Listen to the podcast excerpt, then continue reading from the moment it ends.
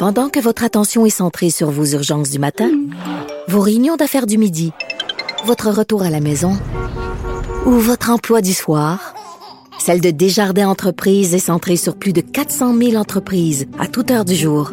Grâce à notre connaissance des secteurs d'activité et à notre accompagnement spécialisé, nous aidons les entrepreneurs à relever chaque défi pour qu'ils puissent rester centrés sur ce qui compte, le développement de leur entreprise.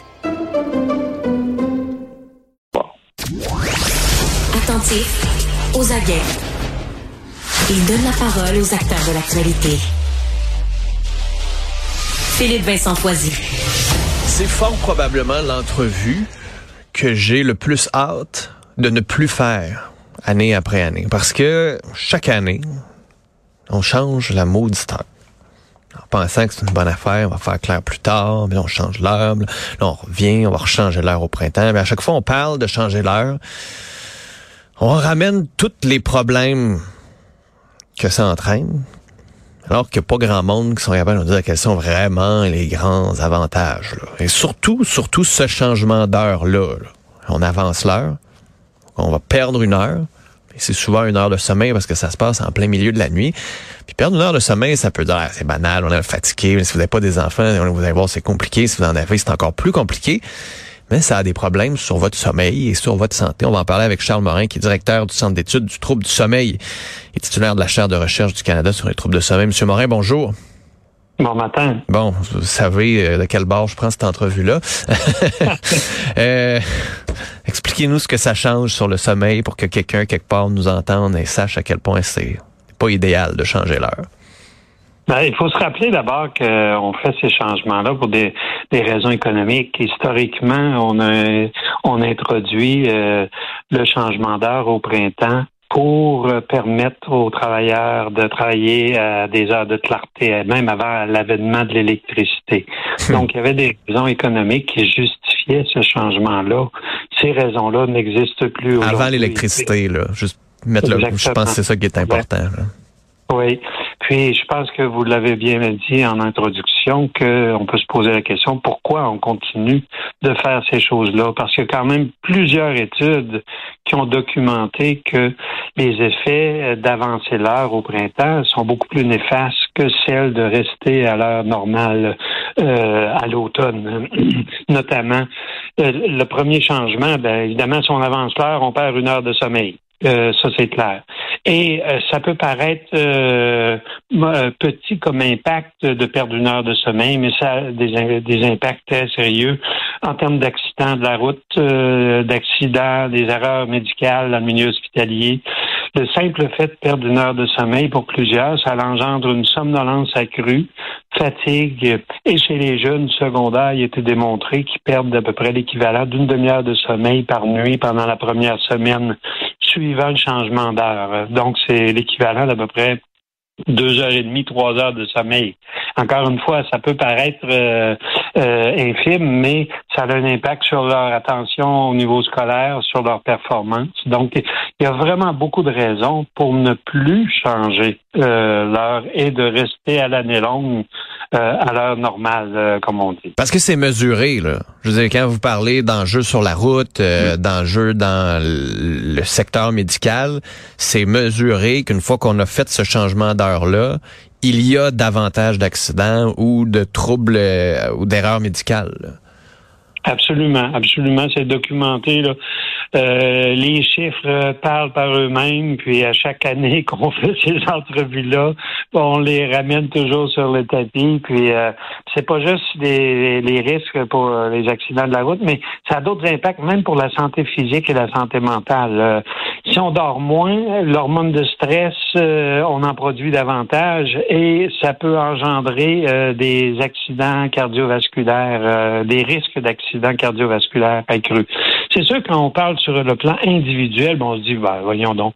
Mais quand on prend les données de toute une population, oui, euh, suivant la semaine suivant le changement d'heure au printemps, il y a plus d'accidents sur les routes, il y a plus d'admissions dans les hôpitaux pour des, des accidents euh, cardiovasculaires.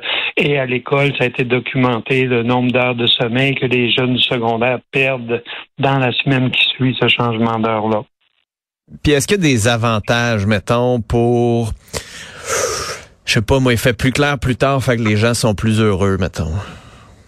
Ben, c'est certain que euh, si on demande, si on fait un sondage euh, auprès de la population, qu'il y en a plusieurs qui apprécient grandement d'avoir plus de clarté euh, lorsqu'on rentre à la maison, surtout au printemps.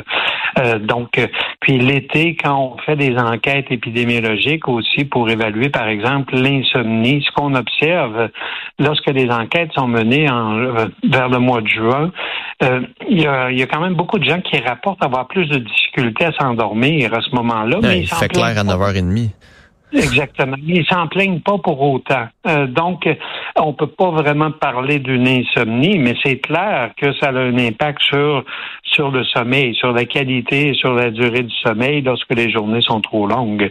Puis si on regarde de l'autre côté aussi, ben euh, à l'automne, ben euh, quand que les, le, soleil se lève à 8 heures du matin, dépendamment où on se situe, là, mais c'est clair que c'est beaucoup plus difficile de démarrer, puis euh, les parents s'inquiètent d'envoyer leurs enfants à l'école quand il fait encore noir dehors. Euh, donc, vraiment, ça a, ça a des incidences à plusieurs niveaux. Hmm. Il, me semble qu'il y avait eu un projet de loi, une possibilité, de, puis parce que ça change. Il y a certaines provinces qui l'ont arrêté, le changement d'heure. Est-ce que est-ce que vous pourriez appeler? Est-ce que vous voulez vous présenter en politique pour changer l'heure? Est-ce que Ben, je peux vous dire qu'il y a plusieurs organismes, des associations, notamment euh, des associations de professionnels, des experts du sommeil, qui euh, ont formulé des avis très clairs sur le sujet et qui recommandent aux instances gouvernementales de rester à leur normal euh,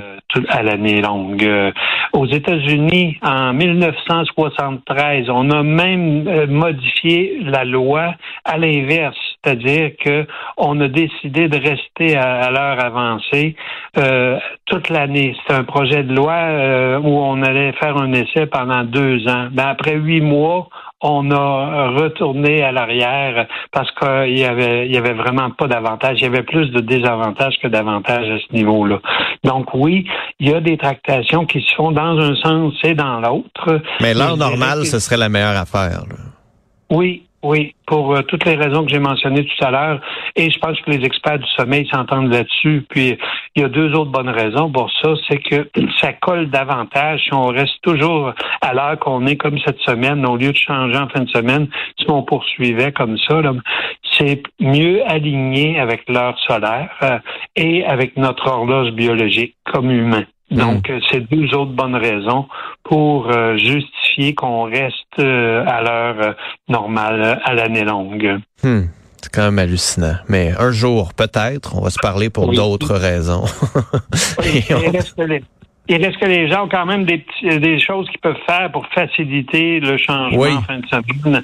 À partir de ce soir, on pourrait tout simplement avancer euh, notre heure de coucher d'à peu près 15 minutes pour les quatre prochains soirs.